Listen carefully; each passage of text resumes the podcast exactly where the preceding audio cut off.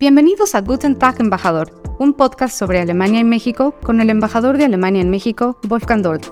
Yo soy Jessica Gutiérrez y este es un podcast donde queremos hablar de los temas que interesan a ambos países. ¿En qué consiste la relación entre México y Alemania? ¿Solo se trata de fábricas de coches o hay algo más? ¿Qué piensan en Berlín de México? ¿Y qué es lo que hace la embajada alemana en México exactamente? De todo esto y más, platicaremos en este podcast. Cada dos semanas podrán escuchar un nuevo episodio en todas las plataformas de audio. Guten Tag, embajador. Hoy queremos hablar de un tema muy importante para la transición energética, el hidrógeno verde. Guten Tag. Me alegro mucho hablar sobre este tema hoy. Es verdaderamente importante y ofrece muchas oportunidades en México y en Alemania. Y la verdad es que todos hablamos del hidrógeno verde, pero hay pocos, yo incluido, que sabemos exactamente de qué se trata. Espero, eh, por eso, aprender mucho en este podcast. Es un tema muy técnico y para eso tenemos una invitada experta de Alemania que va a hablar sobre el tema. Eh, Katrin Goldhammer es experta en hidrógeno verde y visitó México en agosto. Ella participó en varias reuniones, paneles y debates aquí en México con representantes de la política, de la economía y de la sociedad civil. Bienvenida a Katrin Goldhammer. Bienvenida, señora Goldhammer. ¿Se podría usted presentar? Yo soy Katrin Goldama, soy ingeniera eléctrica y física y también directora general del Instituto Rainer Lemoyne en Berlín. Somos un instituto de investigación para energías renovables sin fines de lucro. Muchas gracias. Empecemos con la pregunta más básica. ¿Qué es el hidrógeno verde? El hidrógeno en sí es simplemente un elemento que tal vez conozcan de la tabla periódica. Está hasta arriba a la izquierda. A lo mejor se acuerdan de haberlo visto en la escuela. El hidrógeno se puede obtener ya sea a partir del gas natural, pero eso sería algo fósil, o a partir de la electricidad proveniente de energías renovables, que es utilizada en un electrolizador con agua para separar y conseguir hidrógeno y oxígeno. Y si utilizamos este hidrógeno, el llamado hidrógeno verde, entonces tenemos de pronto una molécula que fue creada sin emisiones de CO2. Y esta molécula la podemos utilizar en todos los lugares donde la industria necesita moléculas. Por ejemplo, en la industria química, o podríamos usar este hidrógeno para convertirlo nuevamente en electricidad en unas pilas de combustible, o quemarlo, por ejemplo, en una turbina de gas. Así podemos generar a partir de la electricidad, que tal vez no necesitemos en ese momento, un elemento que podemos almacenar, por ejemplo, un día o una semana. Sería un elemento que también podríamos transportar a otro lugar, donde podríamos volver a producir electricidad o energía, calor, etc., sin emisiones de CO2. Como en el futuro vamos a necesitar algo así, es decir, algún tipo de almacenamiento para la electricidad, y porque necesitamos algo para descarbonizar nuestros procesos industriales, el hidrógeno verde es tan importante. Varios expertos hablan de avances enormes en los últimos años. ¿Qué es nuevo sobre la tecnología para producir hidrógeno verde? Eso es lo interesante con el hidrógeno. Yo estudié ingeniería eléctrica y cuando empecé la carrera, en 1998, ya se hablaba del hidrógeno y de las pilas de combustible.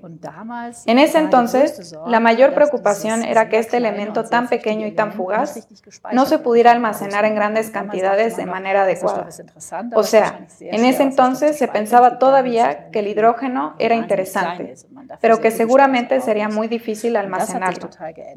Esto es porque la molécula es increíblemente pequeña y para eso se necesitan muy buenas formas de almacenamiento. Esta percepción cambió completamente. Desde el punto de vista técnico, ahora es muy fácil almacenar hidrógeno. Tampoco hay que preocuparse de la seguridad, por ejemplo, del riesgo de explosión por el gas electrolítico. En otras palabras, hemos dado un gran paso hacia adelante. Ahora nos encontramos en un punto donde, y esto también cambió en los últimos 25 años, de pronto tenemos esta gran cantidad de energías renovables.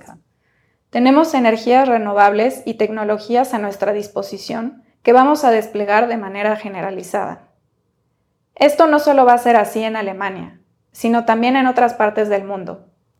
Esto significa que de repente disponemos de esta electricidad verde que, mediante la electrólisis, un proceso que también está establecido, luego puede dar lugar a hidrógeno verde. Hemos escuchado sobre hidrógeno verde, pero también gris y azul. ¿Cuál es la diferencia? Em, con el hidrógeno gris nos referimos a aquel que se produce de manera tradicional. Tomamos gas natural y lo separamos de tal manera que se pueda utilizar el hidrógeno por separado. Pero este es un proceso fósil. Cuando se produce hidrógeno verde, se obtiene exclusivamente a partir de energías renovables. Y hay muchos otros colores más. Por ejemplo, dependiendo de qué tipo de electricidad se use.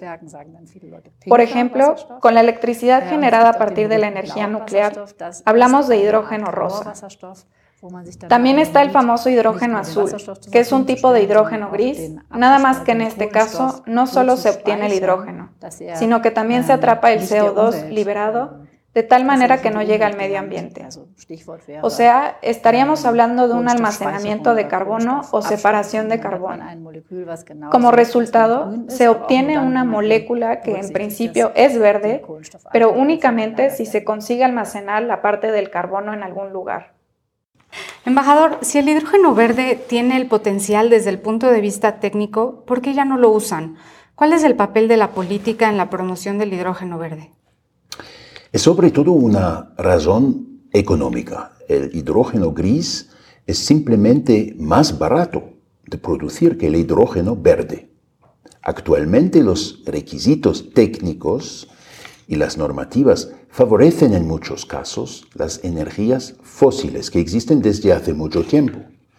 Es la tarea de la política crear incentivos y un marco reglamentario que permite al hidrógeno verde volverse competitivo. Un programa del gobierno alemán para superar esto es H2 Global, es el nombre de este programa. Este programa nivela, en un proceso de subasta, los precios de hidrógeno verde para hacerlo competitivo con hidrógeno gris.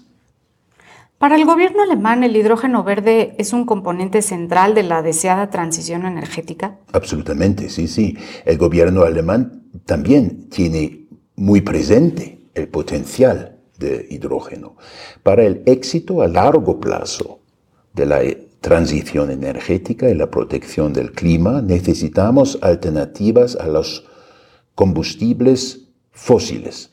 El hidrógeno desempeñará un papel clave como vector energético versátil. Puede quemarse de forma limpia, almacenarse bien y transportarse. El hidrógeno producido de forma respetuoso, con, eh, respetuosa con el clima permite reducir considerablemente las emisiones de CO2, especialmente en, eh, en la industria, las centrales eléctricas y el transporte. Por eso, el gobierno alemán lanzó una estrategia en 2020 y acaba de publicar una actualización de esta misma estrategia. La estrategia tiene metas ambiciosas. El gobierno alemán tiene como objetivo desarrollar capacidades para la producción de hidrógeno verde en Alemania y también importar hidrógeno verde de otros países. En Alemania tenemos dos proyectos para producir hidrógeno verde en el territorio nacional. Es, eh, el plan es eh, eh, construir ahí 10 gigawatts de capacidad para 2030. Sin embargo, la importación de hidrógeno verde de otros países jugará un papel importante. Alemania publicará por este ende en los próximos meses una estrategia de importación.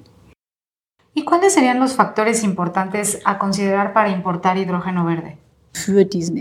Para la importación, Alemania depende de las relaciones internacionales con otros países que puedan producir hidrógeno verde a buenos precios y donde los costos de transporte hacia Alemania sean redituables, o sea, un modelo de negocio.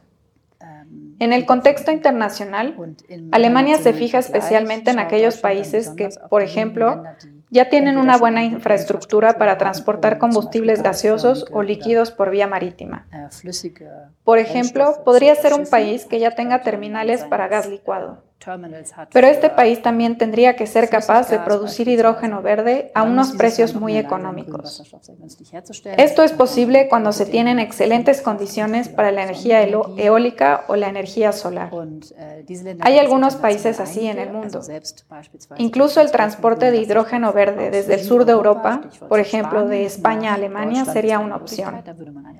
Solo se necesitaría construir ductos y no se tendría que mandar un barco.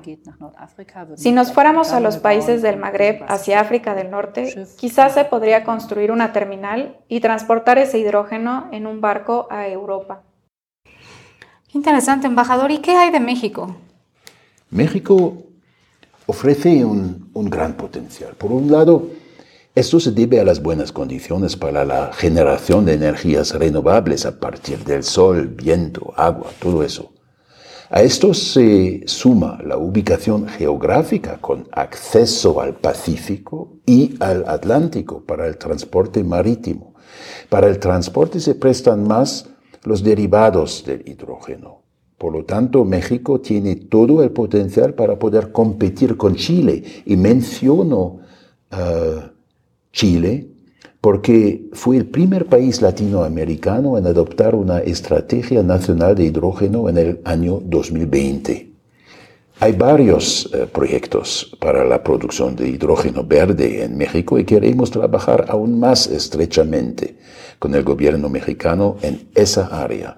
Uno de los proyectos en Campeche es una cooperación entre empresas alemanas, empresas mexicanas, con la participación de ambos gobiernos y también el gobierno al nivel estatal. Ellos quieren producir un derivado de hidrógeno, amoníaco verde, para exportar o para uso en la industria agrícola eh, mexicana. Y quiero mencionar que el hidrógeno verde también ofrece oportunidades aquí. Es un mercado nuevo y puede crear nuevos empleos. Señora Goldamer, ¿nuestros coches funcionarán pronto con hidrógeno? Para que un coche funcione con hidrógeno, suele tener una pila de combustible que convierte el hidrógeno otra vez en electricidad. Eso significa que, en realidad, es un coche eléctrico. Tiene un motor eléctrico en su interior y también puede funcionar directamente con electricidad. Esto quiere decir que, en la mayoría de los casos, se tienen muchas menos pérdidas de conversión y un coche que cumple todo lo que necesitas para la mayoría de las aplicaciones. Al fin y al cabo, la mayoría de las aplicaciones no son viajes de 600 kilómetros en los que no quieres hacer ni un solo descanso. Esto significa que por el momento presuponemos que las pilas de combustible no necesariamente se van a imponer en el sector del automóvil clásico. Se mantendrán como un nicho para aquellas personas que por una razón u otra quieren conducir un coche de ese estilo. En el momento en el que cargar en las estaciones de carga sea más rápido, porque podremos cargar con mayor potencia, actualmente es posible cargar por completo en el rango de potencia superior a 300 kilovatios en ese momento habrá menos ventajas para cargar tu coche con hidrógeno en comparación que con electricidad. Pero en algún momento las baterías van a ser tan grandes y tan pesadas que ya no tendría caso usarlas para el transporte. Entonces, quizá en algún punto de la gama de camiones normales, de camiones pesados, se alcance este límite y la batería deje de ser lo adecuado. Y ahí sería más probable que se impusieran las pilas de combustible. Es decir, en el ámbito de los automóviles no lo veo, pero en el transporte de carga sí. Donde sí no hay ninguna alternativa y donde sería muy poco realista el uso de las baterías sería en el ámbito de los barcos y los aviones. Finalmente me gustaría abordar una pregunta diferente. Alemania y México ambos tienen una política exterior feminista. Señora Goldama, usted ha fundado una iniciativa, Women in Green Hydrogen, Mujeres en el Hidrógeno Verde. ¿Podría explicarnos brevemente los antecedentes y el contenido de la iniciativa? Women in Green Hydrogen es una red internacional para mujeres que trabajan en el ámbito del hidrógeno. Estas mujeres pueden tener antecedentes muy diversos. Puede ser una estudiante de doctorado especializada en ingeniería de procesos o una gerente de una multinacional que fabrica electrolizadores. Pero también hay muchas mujeres que trabajan en la política, la regulación o la investigación y el desarrollo. La red cuenta actualmente con miles de miembros en todo el mundo, y esto me dice que en todo el mundo hay mujeres que trabajan en el ámbito del hidrógeno. Si te soy sincera, de no haber creado esta red, no hubiera sabido esto. Lo digo porque he estado en eventos sobre el tema del hidrógeno y ahí no he visto a mujeres. No había mujeres en el podio, no había mujeres como ponentes principales, no participaron en el debate, no las invitaron. Y tampoco las veo bien representadas en la industria, no las veo bien representadas en las juntas directivas, en funciones ejecutivas, etc. Cuando nos dimos cuenta de esto y esta fuerte discrepancia entre los conocimientos existentes y el uso que se hace de ellos, es decir, en qué medida las mujeres tienen un sitio en la mesa cuando se habla de conocimientos, o sea, sea, cuando se habla de hidrógeno o del futuro abastecimiento energético, cuando nos dimos cuenta de esto, fue necesario para nosotros formar una red con estas mujeres y hacerlas visibles. Hoy contamos con una página web donde, por ejemplo, cada persona o cada organización que realice un evento sobre hidrógeno puede averiguar con tan solo tres clics dónde se encuentran las expertas sobre el tema, con qué conocimientos cuentan estas mujeres, si están buscando a una científica, a una gerente, a una experta en el tema de financiamiento para poder invitarlas. Porque no quiero que me vuelva a pasar que en el siguiente evento a donde vaya solo haya hombres en el podio y que los organizadores me digan que no encontraron a ninguna mujer, que no hay. Esto es lo que estamos haciendo, por ejemplo, con la base de datos. Por otra parte, la red también organiza eventos. Hay un programa de mentores y diversas cooperaciones con aquellas organizaciones que hacen los grandes eventos sobre hidrógeno, de tal manera que podemos ofrecer información en todo el mundo sobre el hidrógeno, pero también grupos de debate sobre los temas más importantes, es decir, sobre el uso del hidrógeno en el futuro, las medidas regulatorias más importantes, etc. Me parece una iniciativa muy interesante. Embajador, ¿usted qué opina? esa es una buena pregunta. este tipo de iniciativas es muy importante. Mi ministerio por ejemplo, se esfuerza por lograr una representación equitativa en los paneles que organizamos. Usaremos su base de datos y la recomendaremos a otros. Por último, usted ha estado desde hace algunos días en México. ¿Cuál ha sido su primera impresión después de estar aquí casi una semana? Estoy en México desde hace cuatro días y solo he estado en la ciudad, en Ciudad de México. Y de lo que me di cuenta de inmediato fue que la gente aquí es muy amable, que hay gente por todas partes, que hay mucho tráfico y que las calles están llenas de baches. En cambio, hay muchos parques. Y lo que siempre es maravilloso cuando uno se va de Alemania, palmeras. Und was immer toll ist, wenn man von Deutschland aus wegfährt, Palmen. ¿Y hay eh, lo mejor de lo mejor en cuanto a sus buenas experiencias, además de las palmeras?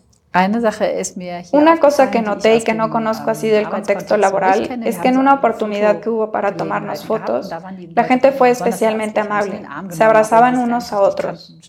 Aunque no se conocían realmente, estaban parados todos muy juntos. Eso me pareció muy bonito. Embajador, muchas gracias por acompañarnos. Eh, también agradecemos a nuestra invitada, la señora Goldhammer, por estar aquí. Muchas gracias a todos por escucharnos y nos escuchamos en dos semanas. Bueno, eh, muchas gracias por estar con nosotros durante este podcast y eh, nos escuchamos pronto.